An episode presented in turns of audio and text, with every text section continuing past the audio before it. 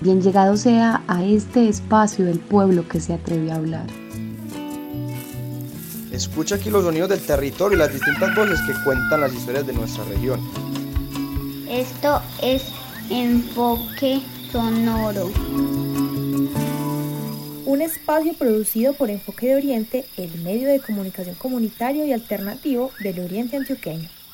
Hola, ¿qué tal? Un saludo para todas las personas que llegan a este rincón de lo que es Enfoque Sonoro en la edición 285 de Enfoque de Oriente, una edición temática en la que nos aventuramos a conversar en el marco del paro nacional, de la movilización que se está dando en todo el país, una movilización que uno de los puntos que ha dejado más claro es la falta de legitimidad de varias de las instituciones, tanto el gobierno nacional, los medios de comunicación y una que creo que ha sido la más cuestionada, que es la policía la Policía Nacional. Entonces este espacio es para conversar precisamente de un tema que se ha abordado desde diferentes matices y que ha sido un reclamo en las calles durante estas movilizaciones que es la reforma estructural a la institución policial, a la Policía Nacional de Colombia. Para eso estamos con Andrés Álvarez. Él es abogado y profesor de la Escuela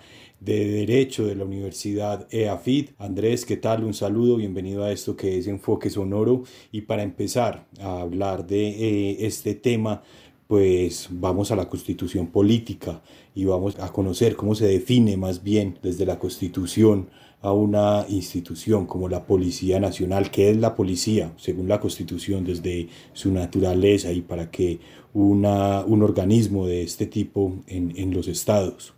Bueno, ¿qué tal Juan José? Muchas gracias por la invitación y a todos los que nos escuchen y nos puedan leer. Em, posteriormente también les envío un saludo. Pues bien, efectivamente, como lo has dicho, uno de los puntos que más se discuten hoy en la agenda nacional es una reforma a la fuerza pública y particularmente a la Policía Nacional. ¿Qué es la Policía Nacional? La Constitución define la Policía Nacional como un cuerpo armado permanente de naturaleza civil, lo que quiere decir que cuando hablamos de la fuerza pública nosotros podemos encontrar, si se quiere, dos grupos. Está por un lado la policía, que es de naturaleza civil, y por otro lado están las fuerzas militares, que son el ejército, la armada y la fuerza aérea, que esto, pues como su nombre lo indica, tienen una naturaleza ya no civil, sino militar.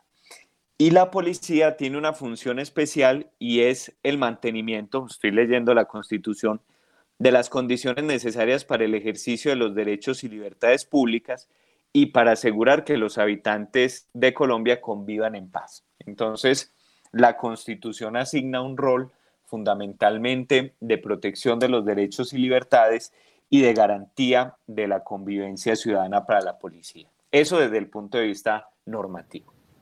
Perfecto, Andrés, entendido. A mí me gustaría que nos detuviéramos un poco en esa definición de cuerpo armado permanente de naturaleza civil.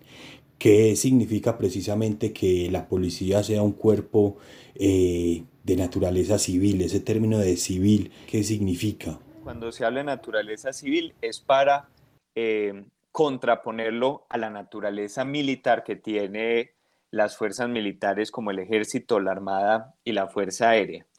Eso quiere decir que la policía no es un órgano que esté eh, puesto en la constitución para defender la soberanía del Estado o para eh, defender el régimen constitucional y legal vigente de los grupos armados ilegales, sino que la policía lo que busca es mantener la convivencia ciudadana y ofrecer, digamos, algunas, unos apoyos fundamentales eh, para el ejercicio judicial también. ¿Y cuál es el papel que tiene la policía? Cuando nosotros hablamos del Estado y cuando hablamos del derecho, estamos hablando de un sistema de normas, pues, que es el derecho, que tiene una naturaleza coercible. Es decir, que la garantía de las normas jurídicas se apoya finalmente en el uso de la fuerza estatal. Y la policía tiene esa función de eh, garantizar a través del derecho y del uso de la fuerza ligado al derecho las libertades, los derechos y también las obligaciones que tienen los ciudadanos bajo unos marcos normativos determinados. Pero siempre que se habla aquí de naturaleza civil, lo que estamos diciendo es que la policía no entra en la lógica de un conflicto armado, de una guerra internacional o cosas por el estilo como la defensa del régimen constitucional y legal vigente, que la constitución asigna esas funciones es a las fuerzas militares. Andrés, uno de los puntos de los que más se ha hablado en el marco de, este paro y por los que más se ha, se, ha, se ha hecho crítica a la Policía Nacional es por pertenecer al Ministerio de Defensa. Hay quienes dicen desde algunos sectores que esta institución debería eh, pertenecer al Ministerio del Interior. ¿Cuál es la diferencia frente a esto y qué consecuencias tendría que en lugar de pertenecer al Ministerio de Defensa como tal, eh, la policía haga parte del Ministerio del Interior?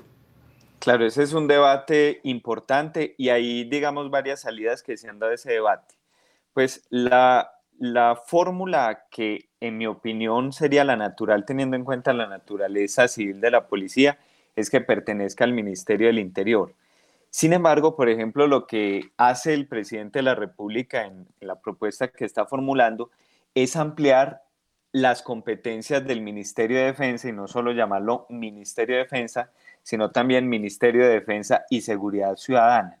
De tal modo que eh, lo que se busca con, esa reforma anunciada es ampliar las, la competencia del ministerio y, digámoslo, hacer em, esa distinción entre lo que serían las competencias de las fuerzas militares y de la policía como tal. Pero ahí ya se intenta pues hacer una separación de competencias entre fuerzas militares y policía, pero creo yo que lo más adecuado sería que la policía perteneciera al Ministerio del Interior. Frente a esto, Andrés, a mí me gustaría detenerme en algo y es la Policía Nacional de, de la República de Colombia. ¿Qué particularidades tiene frente a policías o cuerpos policiales de otros estados del mundo? ¿Cuáles son como los puntos que pueden tener en común y cuáles particulares, digamos, pensando si estos órganos policiales eh, podríamos decir que son generalizados en la mayoría de los países? Pues bien, esa es esa primera diferencia que habíamos mencionado, que pertenezca al Ministerio de Defensa, ya digamos, es algo atípico eh, frente a otros estados pero también algo que podría ser atípico es que la competencia para juzgar los delitos cometidos por los miembros de la Policía Nacional, en el caso colombiano, es el de una jurisdicción especial que es la justicia penal militar.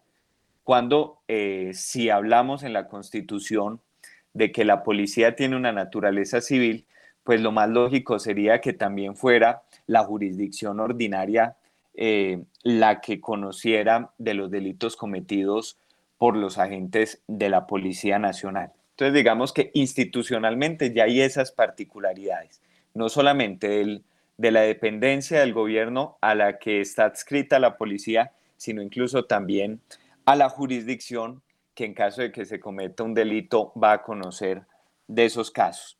Pero yo creo que la diferencia fundamental que ha tenido la policía de Colombia con respecto a la de otros estados no es tanto el marco legal, sino la, eh, la historia colombiana y el contexto eh, colombiano, sobre todo cuando eh, se empiezan a establecer todas las normas y todo el marco normativo de la Policía Nacional, que es hacia los años 90, que es precisamente la época más dura del conflicto armado interno.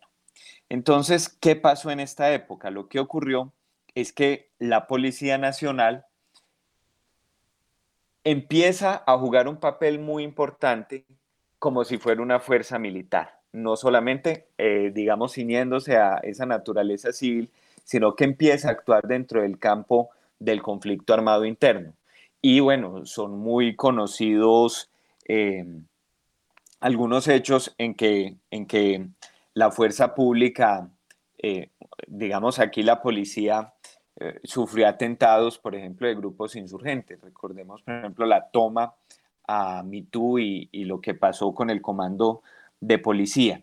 Entonces, digamos que ha sido más el contexto histórico lo que ha fundamentado esta especie de actuación eh, de la policía, que parece tener más un enfoque militar que un enfoque de convivencia ciudadana. Y esto incluso lo podríamos nosotros rastrear un poco antes de los años 90, cuando ocurre eh, la guerra entre el Estado colombiano y los carteles del narcotráfico, donde hay un enfrentamiento tan directo con la policía que incluso ya la policía empieza a asumir más bien tácticas militares para eh, oponerse a estos grupos del narcotráfico, más que tácticas propias de, de la convivencia ciudadana. Lo que quiero decir es que aquí competencias de las fuerzas militares y de la Policía Nacional comenzaron a solaparse. Y eso fue lo que ocurrió eh, en, este, en este contexto. Bueno, Andrés, y para terminar, mm, me gustaría saber precisamente qué tan viable ve usted como abogado y como estudioso de las leyes eh, una reforma precisamente a la, a la, Policía Nacional de la República de Colombia y además de eso, ¿cuál, ¿cuáles consideraría usted que deben ser como los principales puntos a la hora de, de, de hablar de una reforma a esta institución? Pues a ver, eh, en cuanto al proceso legal, eso tiene distintas aristas y distintos niveles. Por ejemplo, si vamos a hablar de una reforma que, por ejemplo, eh, metiera a la Policía Nacional por su naturaleza civil dentro de la jurisdicción ordinaria, también de naturaleza civil, pues eso requeriría de una reforma constitucional.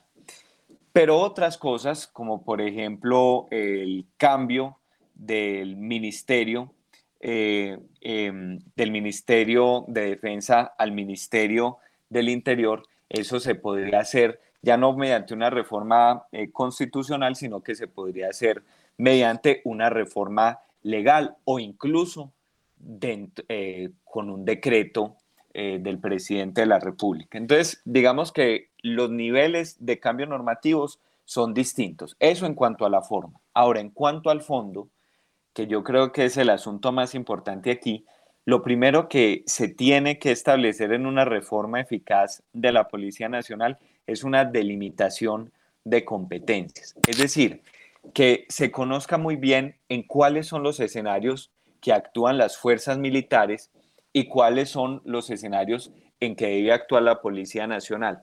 A mí me parece que la constitución sobre este punto es bastante clara. Mientras las fuerzas militares, ejército, armada y fuerza aérea tendrían la finalidad, eh, como finalidad la defensa de la soberanía, de la independencia, la integridad del territorio nacional, el régimen constitucional y legal vigente, pues a la policía le corresponderían todas esas actividades que están ya relacionadas con la garantía de los derechos y las libertades de las personas y sobre todo los asuntos de convivencia ciudadana.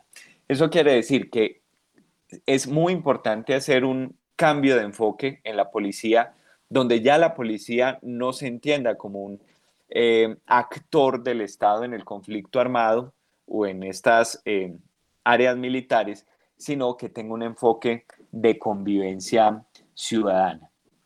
Y, es, y eso, por supuesto, eh, tendría que estar acompañado de unos, unos mecanismos más eficaces de control. Uno de los problemas grandes que tiene institucionalmente la Policía Nacional es una desconfianza ciudadana porque se le han endilgado casos de abuso, de corrupción y también se ha señalado que muchos de estos casos quedan en impunidad.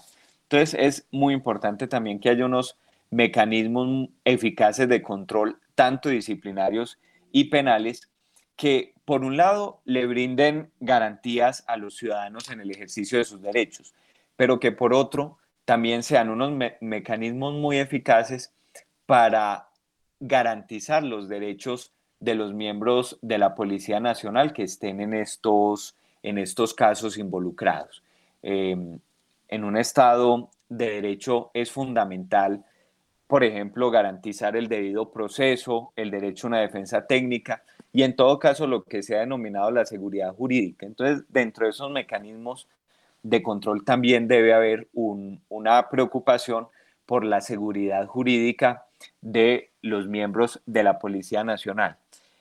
Con esto, ¿qué quiero decir? Que finalmente lo que debe estar es muy claro el marco regulativo de la policía de tal manera que los ciudadanos se sientan confiados cuando eh, se encuentran con la Policía Nacional, pero que también los miembros de la Policía Nacional tengan sus funciones muy claras, sepan cuáles son sus protocolos y en ese sentido también tengan plena seguridad jurídica a la hora de ejercer sus funciones. Bueno, Andrés, muchas gracias por darnos visos en esto que tanto se ha conversado durante este mes largo que llevamos ya de paro nacional. Muchas gracias por aceptar la invitación de Enfoque Sonoro y de Enfoque de Oriente. Estamos en contacto y bienvenidos siempre a este espacio. Un agradecimiento también a las personas que nos escuchan a través de www.enfoquedeoriente.com. Estaremos conversando en una próxima edición. Bueno, muchísimas gracias por la invitación y, espero que estas, estos, estas pocas luces que, hemos presentado aquí pues puedan eh, generar un mejor entendimiento de lo que se está discutiendo de fondo en esta reforma, que no es un debate sencillo y muestra de ello es que tres eh, proyectos de reforma se han presentado al Congreso de la República. Uno se hundió, creo que antier, en la Cámara de Representantes. Y bueno, está este otro proyecto de reforma que va a presentar el gobierno nacional. Entonces el, debate no es nada sencillo y la idea es ir recogiendo cada vez mejores argumentos que permitan una eh, reforma eh, adecuada a la constitución y a los intereses de los colombianos de la Policía Nacional. Somos Enfoque de Oriente, nuevas maneras de contar lo que sucede en la región.